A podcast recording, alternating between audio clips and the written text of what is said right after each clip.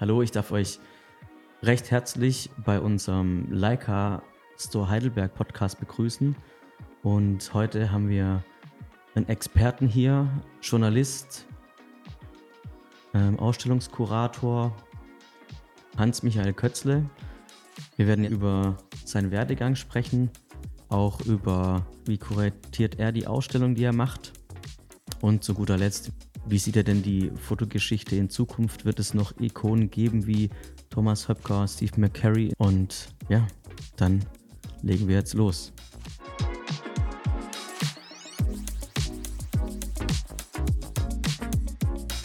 Herr Kötzle, vielen Dank, dass Sie sich die Zeit genommen haben, hier nach Heidelberg zu kommen. Wir würden jetzt anfangen, wie Sie die Verbindung zu Leica haben, kurz vielleicht sich vorstellen. Wir haben bestimmt viele Zuhörer oder auch ähm, Zuschauer, die Sie vielleicht nicht kennen. Einfach kurz so ein kurzer ähm, Werdegang, den Sie hinter sich haben und wie Sie jetzt quasi zu dem kommen, was Sie jetzt machen. Ja, gerne. Ähm, mein Name ist Hans-Michael Kötzle. Ich habe Germanistik studiert und bin in den 80er Jahren im Rahmen eines Berlin-Stipendiums in den Bann der Fotografie geraten. Damals war in Berlin gerade viel los. Die Berlinische Galerie wurde gegründet. Mhm. Es gab äh, die Galerie Nagel in der Fasanenstraße.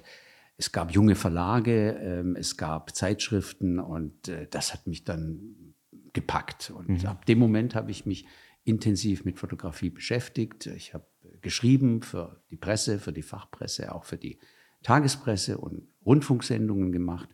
Und so wurde also die äh, Auseinandersetzung mit diesem Medium, sowohl was zeitgenössische Fotografie angeht, wie auch äh, die Historie immer mehr zu meiner Passion.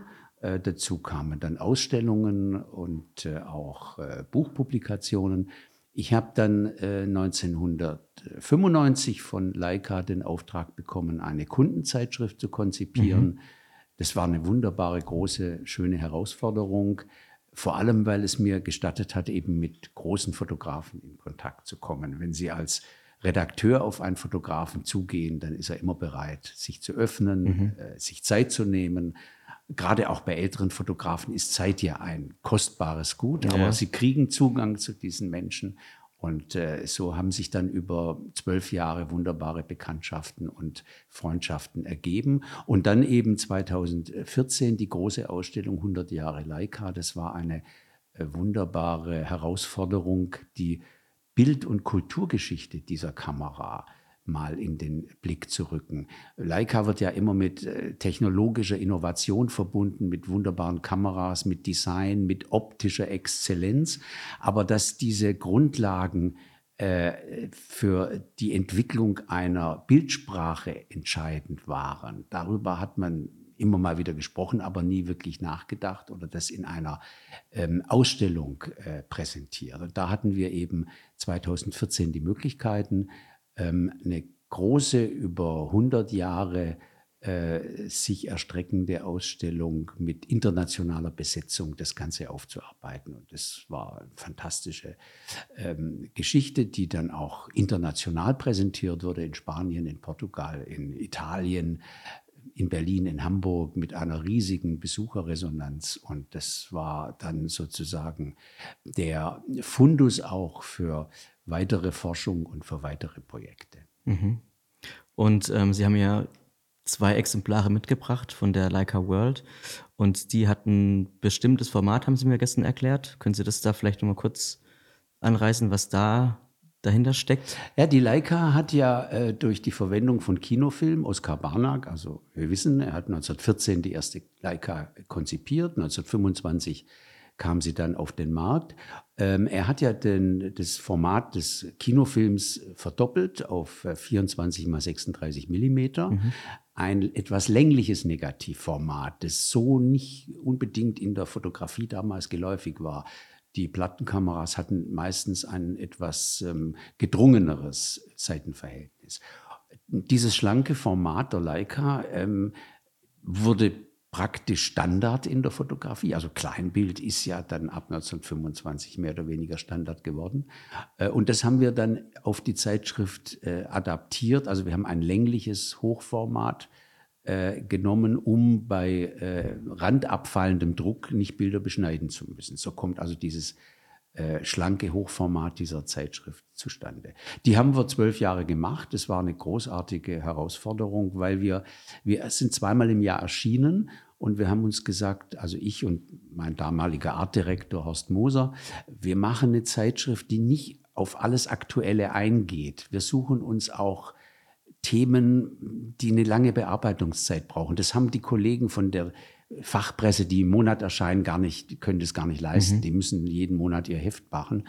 Und wir hatten immer ein halbes Jahr Zeit nachzudenken, zu recherchieren, Kontakte zu machen und haben dann eben eine Serie gemacht über äh, Art Directors oder wir haben eine Serie gemacht über nicht erschienene Reportagen. Also ähm, es gab eine große Reportage von Robert Lebeck über die Karl-Marx-Straße, mhm. die witzigerweise in Westberlin liegt unmittelbar an der Grenze.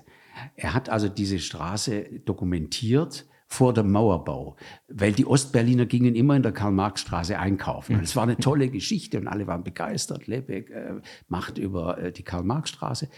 Und dann kam der, ich glaube, August 61 und die Mauer wurde gebaut mhm. und dann war Schluss mit der Karl-Marx-Straße mhm. und die Story war tot.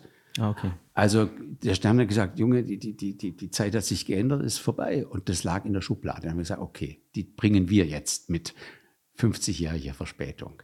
Äh, und so haben wir immer wieder bei Fotografen mhm. angefragt, mhm. habt ihr nicht eine Story, die liegen geblieben mhm. ist? Und so kam also diese Geschichte. Also wir haben solche Dinge erfunden. Wir haben auch zum Beispiel, wir haben festgestellt, dass sich Fotografen ungern fotografieren lassen. Und dann haben wir gesagt, okay, da machen wir jetzt eine Story draus. Wir bitten in jedem Heft einen berühmten Fotografen, einen Kollegen oder eine Kollegin zu fotografieren. Und so hat Monika Robel René Burri porträtiert, Abe Freundlich hat äh, Saul Leiter porträtiert mhm. und Liesel Steiner. Ähm, Roberto Dotti hat Gianni Berengo Gardin porträtiert. Ganz tolle Porträts sind da entstanden. Mhm. Also wir haben solche Geschichten uns überlegt und haben damit äh, die Zeitschrift zu einem ganz besonderen ähm, Magazin gemacht. Ich behaupte jetzt einfach zu einer der besten Fotozeitschriften überhaupt. Ja. Ähm, das haben uns im Grund auch die Leser bestätigt, immer wieder bei Treffen.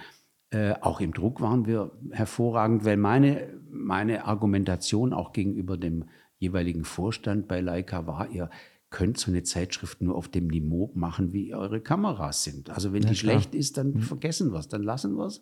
Wir müssen Premium sein. Und das haben wir eigentlich auch geschafft. Aber wenn ich das richtig verstehe, dann war der Fokus ja eher auf den Fotografen und nicht, also nicht auf der Technik. Also es war ein Magazin, was sich eigentlich eher mit den Fotografen beschäftigt hat. Und zu der Zeit war das wahrscheinlich einzigartig, weil wahrscheinlich die ganzen Kamerahersteller oder die ganzen Magazine, die es gab, wahrscheinlich alle die Kameras in ihren Magazinen hatten und über technische Sachen gesprochen haben und nicht unbedingt über den Fotografen und wie er den Blick in der Fotografie äh, hat. Also wir haben schon Technik gebracht, denn Leica mhm. hat ja damals auch immer wieder neue Kameras mhm. auf den Markt gebracht. Die, die, damals eine neue R, auch mhm. in einem neuen Design. Da haben wir mit dem damaligen Designer Interviews gemacht. Äh, wir haben mit Achim Heine gesprochen, der die ersten Digitalkameras entwickelt hat, auch in Anlehnung an die ähm, Designsprache der Leica der klassischen Leica, Leica M. Äh, wir haben Objektive getestet, wir haben Interviews mit den Objektivrechnern äh, gemacht. Es ging, haben eine Geschichte über Glas Technologie ist mhm. auch ein wichtig. Mein Objektiv besteht aus Glas. ich wusste gar nicht, dass man Glas pressen kann. Also Dinge, mhm. also wir haben da schon äh, die Technik auch mit äh, eingebracht, aber wir waren kein Technikmagazin. Und was wir natürlich nicht machten mussten, war so Tests aller Mitbewerber. Ne? Also mhm. das, das konnten wir alles weglassen. Wir hatten, wenn Technik, war es Leica-Technik. Mhm. Und ansonsten ging es uns darum, ähm, den Lesern äh, ein Bild zu vermitteln, was man fotografisch alles an Themen bearbeiten kann. Und da waren dann auch Dinge wie Norbert Rosing Naturfotografie, sage ich mal. Ich bin jetzt nicht der ganz große Fan von Naturfotografie. Ich gehe gerne, in, ich liebe die Natur, mhm. aber ich habe, ich fand Naturfotografie immer ein bisschen ja, zu wenig aufregend, zu wenig provokativ, zu wenig. Und jetzt kam Norbert Rosing und ich fand die Sachen von ihm schon gut, vor allem die, er hatte Geschichte gemacht über Urwälder in Deutschland, glaube ich, also so Naturschutz, Natur, naturbelassene Gebiete. Und ich kam mit den Bildern zu meinem Artdirektor und der war ja genau wie ich, sagte, ja, Natur und alles. Und dann hat er aber aus diesen Bildern ein Layout gemacht. Das mhm. war so umwerfend. Der Norbert Rosing, der weinte fast, wie er das gesehen hat, weil er plötzlich gemerkt hat, wie seine Bilder, wenn sie in einem bestimmten, in einer bestimmten Form präsentiert werden, eine ganz neue Dimension kriegen, wie das, ich will jetzt nicht sagen Kunst wird, aber wie die Ästhetik seines Blicks auf einer ganz anderen, seriösen Ebene wahrgenommen wird. Mhm. Also das war für ihn ein wirklicher Augenöffner. Norbert Rosing ist ja bekannt für seine Eisbären und für seine äh, Arktis- oder Antarktis-Fotos, mhm. Schnee und so weiter. Aber das war eine großartige Geschichte. Genauso wie Philippe Bourseillet, der französische äh, Naturfotograf, der also auch viel Vulkane und so weiter. Bis hin dann eben zu wirklich knallharten Reportagen. Also eine Geschichte über einen ähm, äh, zum Tode verurteilten in Amerika, der äh, dann auch hingerichtet wurde und seine Schwester, das mhm. Verhältnis.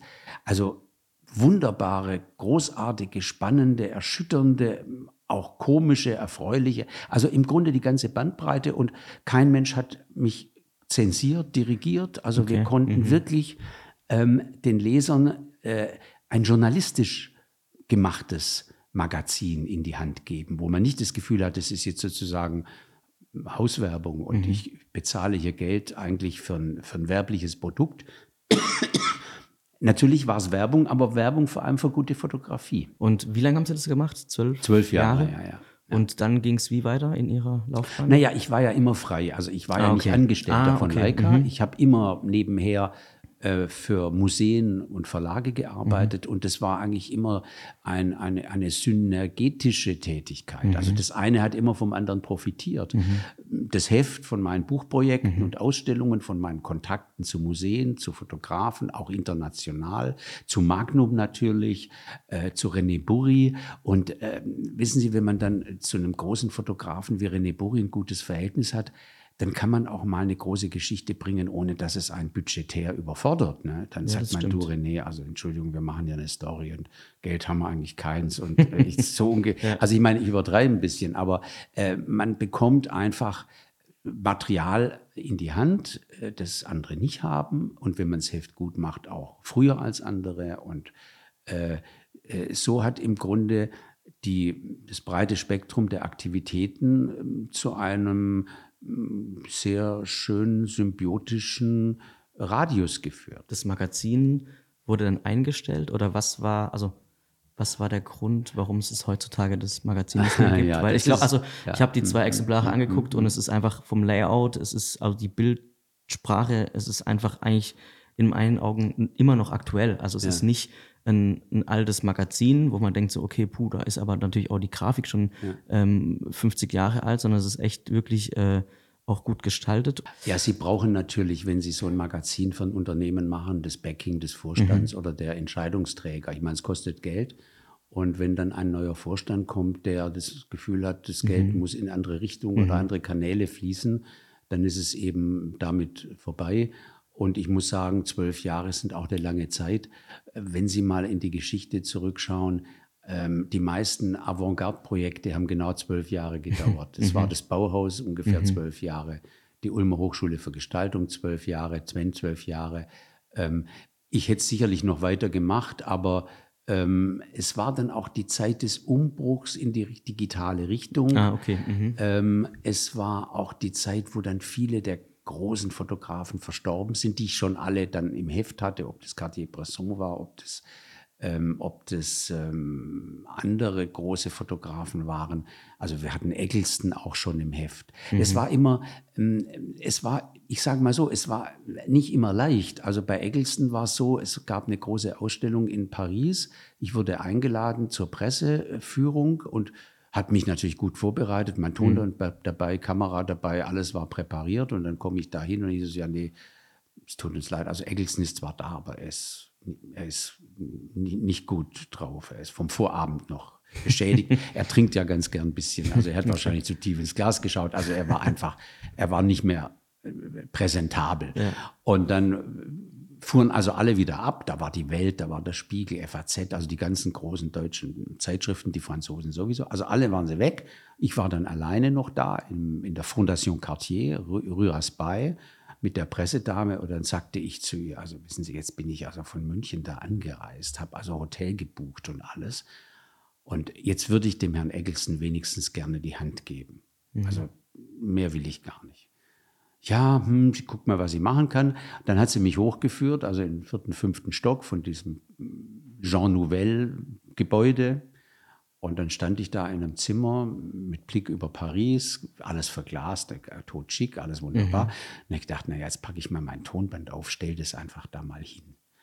Und stelle meine M6 auf den Tisch und ähm, gehe noch mal schnell meinen Fragenkatalog durch. Und, na gut, also nach einer Viertelstunde wankt der Herr Eggleston rein, guter Dinge. Hi, Michael. Setzte sich hin und sah meine Leica, sagte, oh, the Leica M, I love it, I have a dozen of them. Sag ich, ja, mhm, um, may I tape it? Uh, go ahead. Und ich drückte das, den Aufnahmeknopf mhm. meines Tonbandgeräts.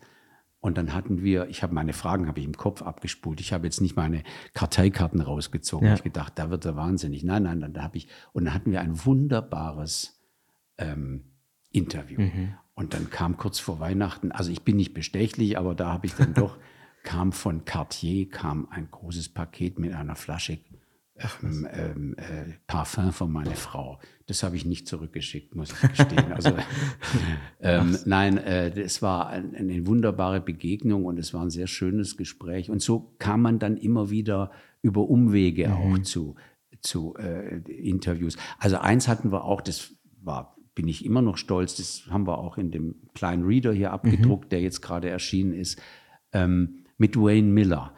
Äh, der war ähm, in Perpignan zum Fotofestival eingeladen. Und da gab es so ein Panel, drei Leute, David Douglas Duncan, der berühmte Kriegsfotograf, Paul Fusco, Magnum-Fotograf, den man jetzt nicht so kennt, und Wayne Miller, der in den 50er Jahren in Chicago schwarze Communities fotografiert. Also die drei. Mhm. Und dann war das Gespräch und ich denke immer, Wayne Miller, den Namen kenne ich doch aus einer anderen Ecke. Bis mir einfiel, der war doch Assistent von Edward Steichen bei The Family of Man, bei dieser berühmten legendären Ausstellung von 55. Und da bin ich nach dem Gespräch, bin ich dann hoch und habe ihn begrüßt, sagt Mr. Miller, and may I ask you a question? Um, is it possible that you, you were involved with the family of, yeah, of course, I, I was assistant to Edward Steichen and uh, had a great time. Und sag ich, oh, may, may, we have an interview? Yeah, of course, tomorrow for lunch. Come, let's have lunch together. Und dann hatten wir gemeinsames Mittagessen mhm. und dann mhm. hat er mir eben seine Erfahrung mit dieser Ausstellung nochmal rekapituliert. Ich meine, Family of Men war ja die Sensation mhm. in den 50er Jahren. Heute sieht man sie kritisch, auch damals schon, aber es war die Ausstellung aller Ausstellungen mhm. und hat wirklich, also wenn Sie Fotografen der älteren Generation fragen, wen auch immer, mhm. ähm, es gab eigentlich nur drei Weichenstellungen für die, mhm. warum sie Fotografen wurden. Das war entweder Cartier-Bresson, Image à la Sauvette, 52 erschienen, Family of Men, 55 erschienen und die Fotokina-Bilder schauen. Das waren die, mehr gab es ja nicht. Es gab ja nicht Bücher, wie wir sie heute kriegen. Überall. Mhm. Stapelweise Fotobücher, Fotobuchverlage, Kataloge, Foto, gab es alles nicht. Also diese, und da war Family of Men in seiner auch Bildsprache in seinem Ansatz, humanistische Fotografie, journalistische Fotografie, Street Photography, war einfach prägend. Und jetzt hatte ich also diesen Wayne Miller und er hat mir aus seiner Sicht nochmal das Entstehen dieser Ausstellung geschildert und das war natürlich großartig. Eine Frage ist natürlich, ähm, was wäre denn so, oder was war denn so Ihr Highlight, äh, wo Sie sagen, der Fotograf oder äh, es war oder ein Erlebnis bei einer Ausstellung, wo Sie sich immer daran erinnern und denken so, boah, das war, also das werde ich nie mehr vergessen. Gibt es da, ein, da ein Beispiel, was Sie nennen können? Also ich könnte Ihnen jetzt 50 oder 100 Beispiele nennen. Es war jedes Projekt ein Riesenabenteuer. Mhm. Und ähm, es war immer, es waren Entdeckungen, es waren zähe Geschichten, die meine längste Vorbereitung hat 20 Jahre gedauert. Äh, für eine Ausstellung. Für eine Ausstellung und auch weil es war, die Beschäftigung mit einem königlich bayerischen Hoffotografen, mhm. Theodor Hilsdorf in München. Der äh, Nachlass war im Stadtmuseum. Die noch damals noch lebende Tochter, äh, äh Frau Bauer, Dr. Äh, Annie Bauer hieß sie, glaube ich, äh, hat verfügt, dass ein, ein Budget ähm, hat sie gespendet, damit ich das bearbeite. Mhm. Das waren also Zehntausende von Glasplatten und auf jeder Glasplatte war ein älterer Herr mit Bart. Also es war im Grunde ikonografisch eine Katastrophe. Es war handwerklich gut, ja. aber was macht man damit? Also ich habe es vor mir hergeschoben über Jahre, buchstäblich okay. Jahrzehnte, bis irgendwann der Neffe von Theodor Hilsdorf, äh, Professor äh, Hubert Hilsdorf, sich meldete und in strengem Ton mich ermahnte, doch jetzt endlich meine Aufgabe zu erfüllen. Frau Bauer war schon tot. Und ähm, äh, dann habe ich also gesagt, okay, jetzt muss ich ran. Das war dann Anfang der 2000er Jahre, habe ich mir alles nochmal angeguckt. Und dann kam ich drauf, dass diese Männer, die man da, es waren wirklich so 98 Prozent Männer, aber auch die zwei Prozent Frauen, eigentlich eine unglaublich wichtige Rolle im München der Jahrhundertwende gespielt haben. Es war die geistige, wissenschaftliche Elite dieser Zeit. Also wir beginnen beim Prinzregenten ganz oben, mhm. König Ludwig III., ähm, bis hin zu Wissenschaftlern, die uns heute nicht mehr viel sagen, aber zum Beispiel Adolf von Bayer. Adolf von Bayer hat den Nobelpreis bekommen für die Darstellung von Indigoblau. Also wenn wir heute Jeans tragen, haben wir das Adolf von Bayer zu verdanken. Ach krass. Okay. Und als ich mhm. das rausgekriegt habe, dachte ich, Mensch, ich kann von jedem dieser Rauschebärte, wie der Direktor damals immer etwas despektierlich sagte, kann ich einen Link zu unserer Gegenwart. Ich kann eine Geschichte erzählen. Mhm. Ich habe das Gesicht, das jetzt nicht so aufregend ist. Das sind halt alles Männer um 1900, mhm. die alle seriös gekleidet sind, ihren Bart haben, vielleicht noch eine Nickelbrille, aber die die Geschichten dazu. Mhm. Da gab es auch Geschichten von Verfolgung, von Antisemitismus, von Flucht. Da gab es ähm, zum Beispiel, es gab den, ähm, äh, den damaligen ähm, Staatsanwalt in München, ich glaube Seifert hieß er, der hat im Hitler-Prozess Hitler angeklagt und hat dafür plädiert, ihn des Landes zu verweisen. Also hätte dieser Seifert sich damals, ich glaube Seifert hieß er, durchgesetzt, mhm dann wäre die Weltgeschichte anders verlaufen. Okay, ich glaube, er hat krass, sogar ja. Todesstrafe gefordert. Muss mhm. man sich mal überlegen. Mhm. Also in all diesen Geschichten, in all diesen Gesichtern waren wahnsinnig spannende Geschichten. Und jetzt hatte ich meinen, jetzt hatte ich meinen, mein An Ansatz. Und dann haben wir diese Ausstellung alphabetisch, also wie so ein mhm. Lexikon aufgezogen, von A bis Z, Münchner Kreise, verschiedene Literaten, Maler, Intellektuelle, Wissenschaftler, Architekten waren dabei. Mitarbeiter vom Simplicissimus. So, und dann hatte ich also nach 20 Jahren endlich mein Konzept und dann war das eine tolle, ich hatte einen tollen Architekten, eine tolle Ausstellung. Und so hatte also jedes Projekt sein, wiederum seine eigene Geschichte mhm. und sein eigenes Entstehen und seine, auch seine Reifezeit. Das ist auch manchmal wie beim Backen oder Kochen. Und ich konnte als Freier mir auch immer die oder meistens die Zeit nehmen, sowas dann mal liegen zu lassen und dann ein bisschen länger dran zu recherchieren. Es musste immer ein gutes Buch entstehen. Ich hatte immer einen guten Gestalter an der Hand, dass mhm. das Buch auch gestalterisch attraktiv ist und über den Tag hinaus. Ich wollte nicht nur so einen Katalog billig und sonst musste schon etwas Substanzielles sein, gut gedrucktes sein. Und so war also ähm, jedes Ausstellungsprojekt. Twente erinnere ich, das war natürlich schon eine Zäsur, 95 die Auseinandersetzung mit dieser legendären Zeitgeistzeitschrift, mhm. Kultzeitschrift, äh, die äh, zwischen 59 und 71 erschienen ist und die ja auch für die Fotografiegeschichte eine wichtige Rolle spielt. Ja, also Will McBride, Bruce mhm. Davidson, William Klein, die dort veröffentlicht haben. Und das war auch eine Herausforderung, weil natürlich, ich, einerseits hat mich der damalige Direktor äh, Dr. Till schon unterstützt, er hat es ja auch ähm, auf den Weg gebracht, aber zwischendurch kriegte er dann doch Manschetten und sagte, Mensch, eine Zeitschrift, was machen Sie denn da eigentlich? Haben wir da 100 Vitrinen, da liegt eine Zeitschrift drin und, und, und nein, mhm. nein, also wir haben natürlich, also wir haben zum einen haben wir natürlich Zeitschrift gezeigt, aber auch die Bilder dazu als Prints, als Originale und dann haben wir auch immer mal wieder ein Designobjekt integriert aus der Zeit. Also ich sage mal, frühes Braundesign, 50er Ah, Jahre. okay. Oder Mhm. Mode zum Beispiel, dann in den 60er Jahren, die ja bunt wird, dann plötzlich Pop Art und so weiter. Also es war eine sehr lebendige, durchmischte Kulturgeschichte äh, angedockt an diese Zeitschrift. Es war ein Riesenerfolg. Wir hatten einen tollen Katalog, die ist dann auch gewandert. Und aus der Twen-Geschichte hat sich dann eine Auseinandersetzung mit dem Artdirektor Willy Fleckhaus ergeben. Ähm, da haben wir ein Buch gemacht. Eine Fleckhaus-Ausstellung 2017 in Köln im Museum für angewandte Kunst. Und jetzt kommen Franzosen auf mich zu und sagen, Mensch, Fleckhaus, das machen wir in Frankreich ein Fleckhausbuch. Also die Dinge entwickeln sich dann immer weiter, überlappen sich, ergänzen sich, eins wächst aus dem anderen. Und so, insofern ist also wirklich jedes Projekt ein Abenteuer. Und haben Sie ähm, einen Fotografen, der Sie, also der für Sie persönlich irgendwie der Fotograf ist? Also wo Sie sagen, okay, das ist irgendwie so, da dann mag ich den Stil, da mag ich also die Geschichten dahinter.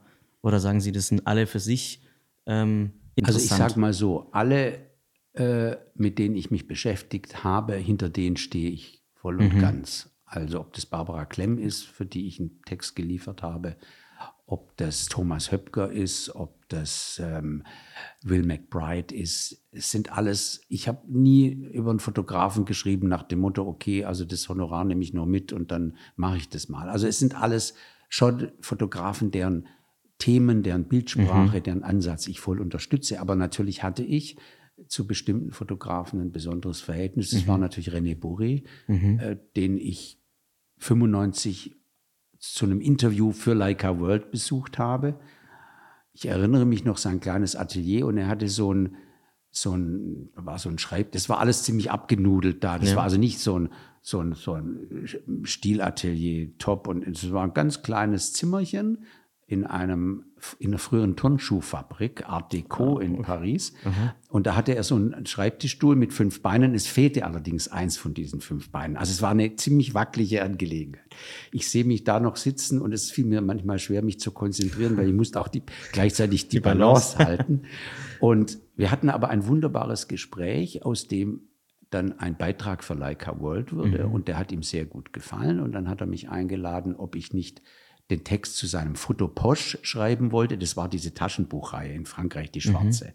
Also Fotofreunde kennen das. Das ist eine Reihe, die hat Robert Delpire in den 60er, 70er Jahren auf den Weg gebracht. Sehr populär, preiswert, hat vielen die Fotografie erschlossen. Das ist das, was bei uns so ein bisschen fehlt. Damals von Jacques Lang unterstützt, dem damaligen Kultusminister. Also er kriegte in, in dieser Reihe präsent zu sein, war eine große, große Ehre natürlich. Also kam mit, ich glaube, mit, mit mit Nisse von Jeps fing es an, Band 1, dann kamen die ganzen Magnum-Leute, Marc Ribou, Cartier-Bresson, Salgado und jetzt kam Bourré. Ich glaube, das war die Nummer 89 oder so. Und ich durfte den Text schreiben. Das war natürlich auch eine schöne Ehre. Also wir haben uns dann getroffen, diskutiert, Interviews gemacht, Material gesammelt.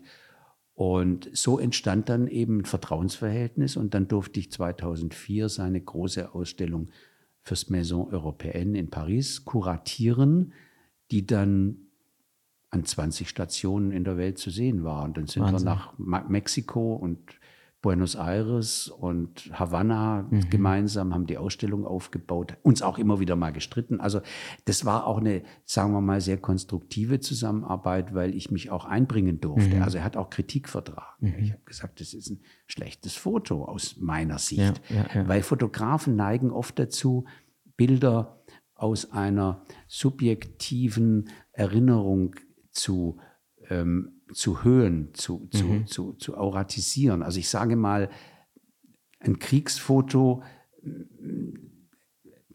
wo man als Fotograf noch das Pfeifen der Kugeln im Ohr hat Ja. und die Explosionen fern, aber da passiert überhaupt nichts. dem Bild, ja. Auf dem Bild äh, erschließt sich mir als Außen, also es muss ein Bild sein, das auch einem Außenstehenden sich als Bild, als Bildfindung, als ästhetische Leistung, als Information erschließt. Und da haben wir schon gerungen und aus dieser dann fünf- oder sechsjährigen Vorbereitung hat sich ein tolles Buch ergeben bei Phaidon und die große Ausstellung.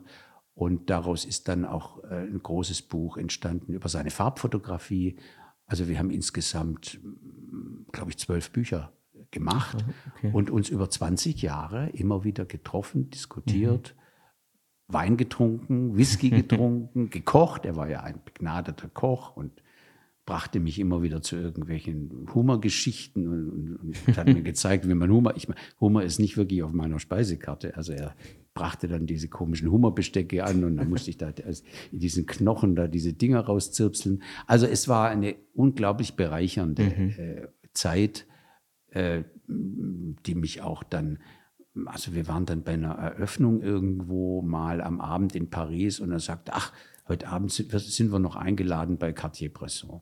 Und dann sind wir also zu Cartier-Bresson in die Rue de Rivoli und dann war da ein nettes Abendessen mhm.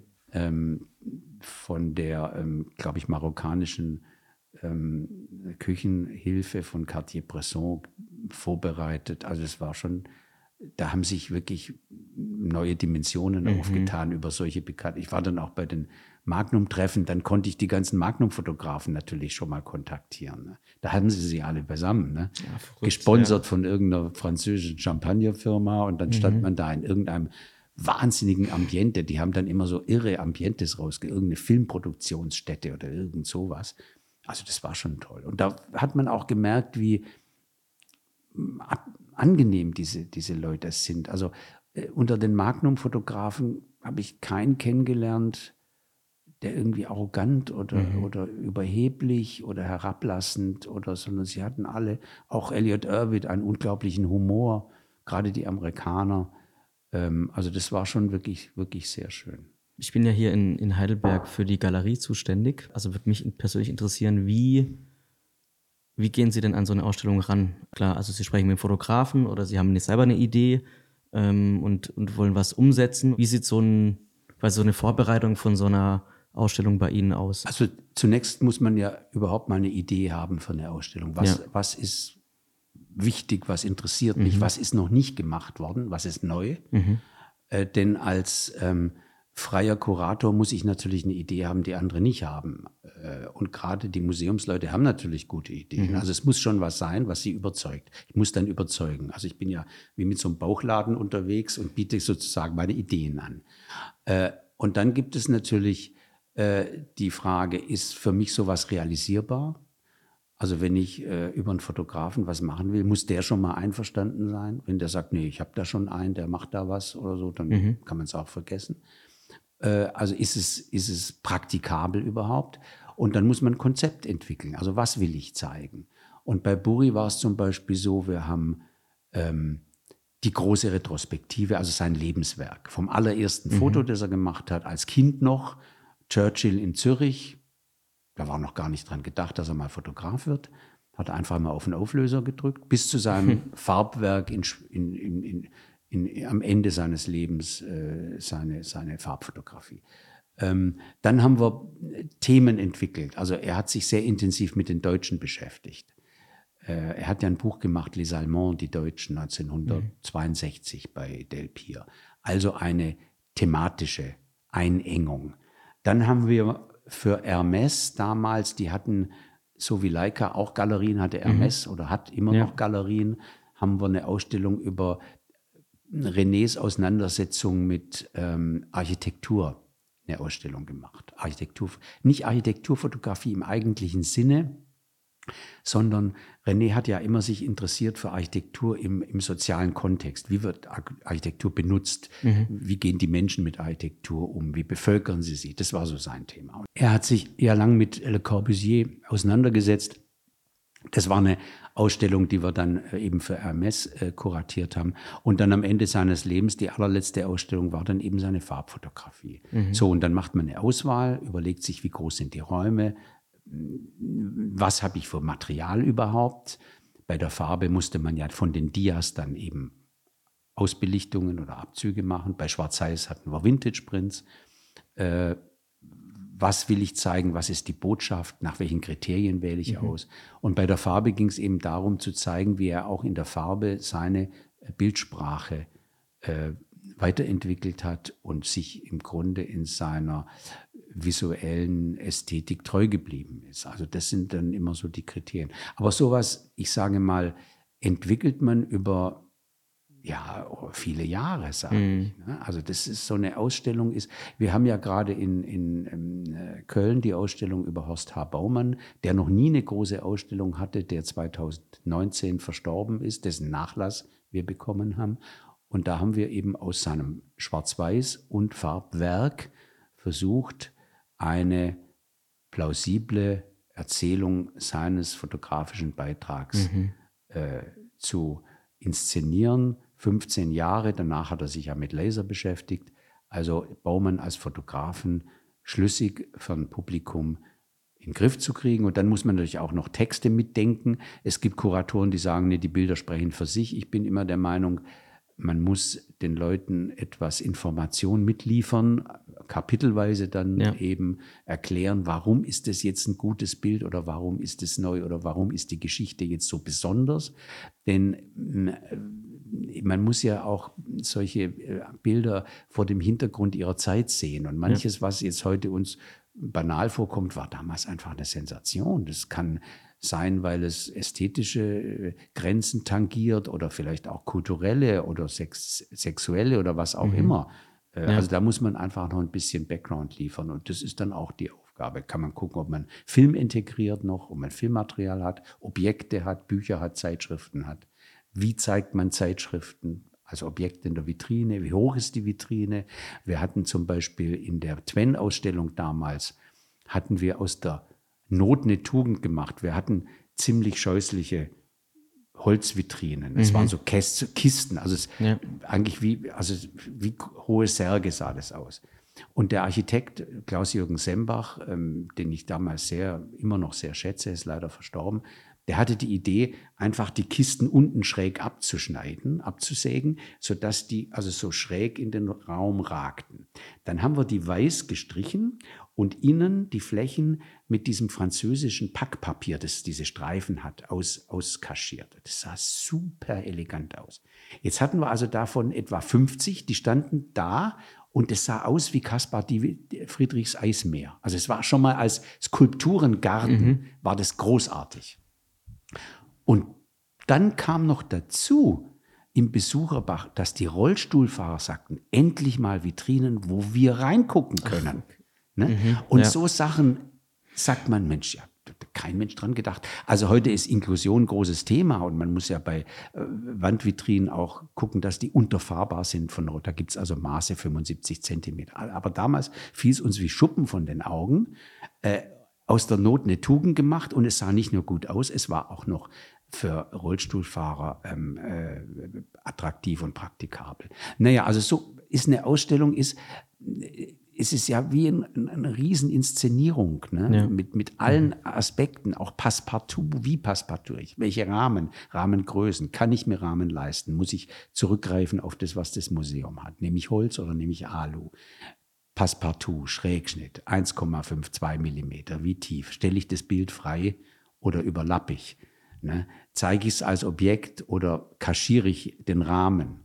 Ähm, ist es aus der Mitte oder mache ich optische Mitte, schieb's also ein bisschen nach oben. Wie viel, das sind alles Fragen, mhm. ne? wie Bildunterschriften, äh, wie groß, die sind immer zu klein. Also das ist schon mal ein Standard. okay, gut. Das ist der Standardbild. Ah, jeder beschwert sich zu klein die Bildunterschriften. Nun soll natürlich die Bildunterschrift nicht mit Bild konkurrieren. Also wenn die Bildunterschrift so groß wie das Bild ist, dann ist, eine, ist, ist ja auch eine ästhetische Frage. Ja, ja. Wie hoch hänge ich? Wie groß ist der Abstand zwischen den Bildern? Mache ich auch mal was Unkonventionelles. Hänge ich ein Bild mal ganz, ganz oben, betone es damit ja. auf Fernsicht. Wie gehe ich mit dem Raum um? Ich habe nie am, am, Computer die Bildfolge oder die mhm. Raumabwicklung mhm. entwickelt. Ich habe immer die Sachen auf den Boden gestellt und habe dann Wand für Wand eigentlich äh, die entsprechende Verteilung definiert. Und ähm, ich sage immer, die Leute, die aus der Ausstellung kommen, die werden nicht Ihnen sagen können, ah, die Abstände waren toll, aber sie werden vielleicht das Gefühl haben, es ist gut gemacht. Harmonisch, ist, ja. Ja, es, ist, es stimmt. Das ist wie, wenn, wissen Sie, wenn Sie ein Buch gelesen haben äh, und Sie klappen es zu und ich frage Sie dann, wie fanden Sie die Typografie? Dann werden Sie, aber Typografie, keine Ahnung, was war das denn? Ja, warte. Aber Sie werden mir sagen können, ob es eine angenehme Lektüre war. Mhm, ne? mhm. Und dann kommen wir zur äh, abschließenden Frage. Und zwar würde mich interessieren, wie Sie das Thema Ikonen in Zukunft sehen. Ähm, bedeutet, ähm, die Ikonen, die wir jetzt hier hängen haben, Thomas Höpker, Jürgen Schadeberg, wird es in Zukunft noch, also in der Neuzeit, Ikonen geben oder werden die jetzt leider alle wegsterben und wir wird nie mehr in Zukunft nochmal so was Revolutionäres in der Fotografiegeschichte haben? Also die Fotografie hat sich natürlich fundamental verändert durch die Digitalisierung. Und Digitalisierung heißt zweierlei. Erstens Entmaterialisierung, nein sogar dreierlei. Entmaterialisierung, Geschwindigkeit mhm. und Masse. Äh, das heißt, ähm, Sie haben ähm, digitale Bilder als Daten, die Sie sekundenschnell verschicken können um die Welt. Und Sie können, ohne dass es Sie was kostet, mhm. Bilder machen in Hülle und Fülle. Das ist jetzt einfach mal eine Feststellung. Das ist noch gar keine Wertung. So ist es eben jetzt.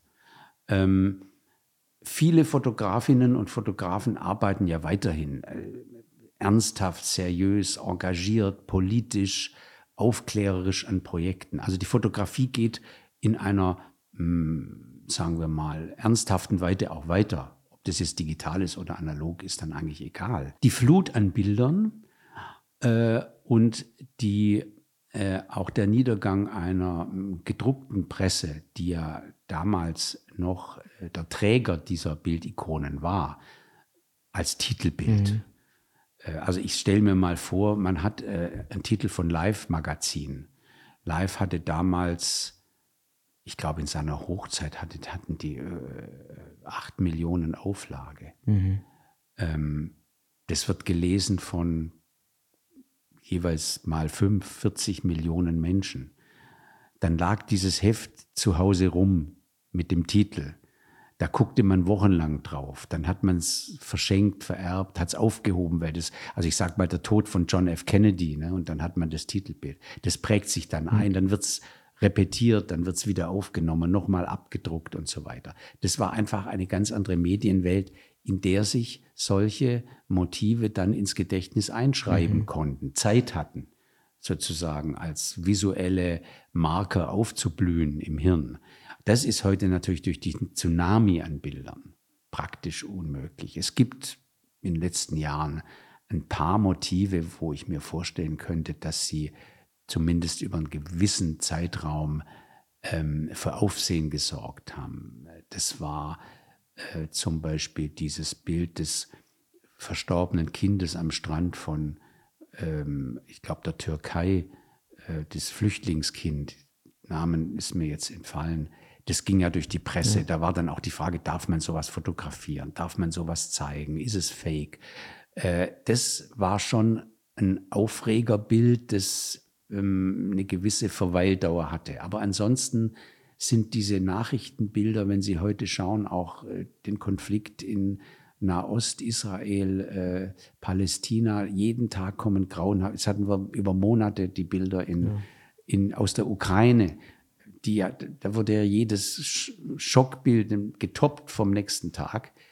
Da kommt man gar nicht mehr hinterher. Ich habe mir so ein paar Bilder ausgeschnitten, von denen ich dachte, das könnte wieder, ich habe mich ja mit diesen Ikonen auch eine Zeit lang beschäftigt. Äh, oder dann der Tisch von Putin, dieser komische sechs, acht Meter mhm, lange, weiße, scheußliche Tisch der auch durch die Medien ging. Also das könnten schon noch mal so Bilder sein, aber es ist schwierig. Auch ist der Takt der Konflikte, also jeden, jeder Tag macht ja ein neues Fass auf. Wo, wo soll man da anfangen? Also das mit den Ikonen ist schwierig, aber die Auseinandersetzung mit der Welt fotografisch ähm, findet weiterhin statt. Mhm. Und ich sehe viele großartige Projekte von jungen Fotografinnen und Fotografen, die auch viel investieren an Zeit, an Geld, an auch ähm, an Körper und an die Gefahren auf sich nehmen. Die, ich meine, die Anna Niedrighaus ist ja äh, im Krieg umgekommen, mhm. großartige ja. Kriegsfotografin. Also ich möchte gar nicht wissen, was jetzt auch im Nahen Osten oder in der Ukraine wieder an Journalisten ihr Leben verlieren oder an Bildreportern, die da dokumentieren. Also das geht irgendwie alles weiter, ähm, aber es haben sich die Rahmenbedingungen eben verändert. Also die Medienwelt hat sich mhm. verändert. die Honorare äh, und so weiter, haben sich die Schwierigkeiten zu überleben, ökonomisch jetzt als Fotograf oder Fotograf. Das hat sich schon alles wahnsinnig verändert. Also denken Sie, es gibt auf jeden Fall noch Bilder und auch Fotografen, die jetzt auch in der Neuzeit jetzt ähm, zu Ikonen werden können.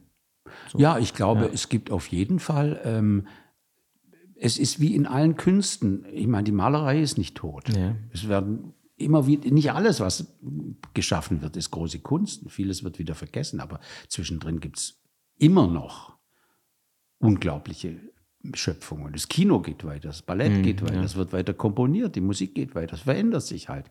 Fotografie geht genauso weiter. Die Leute haben Lust zu fotografieren, sie haben Lust mit diesem technischen Medium sich auch auszudrücken, ihre Erfahrungen. Das können auch private, persönliche Erfahrungen sein.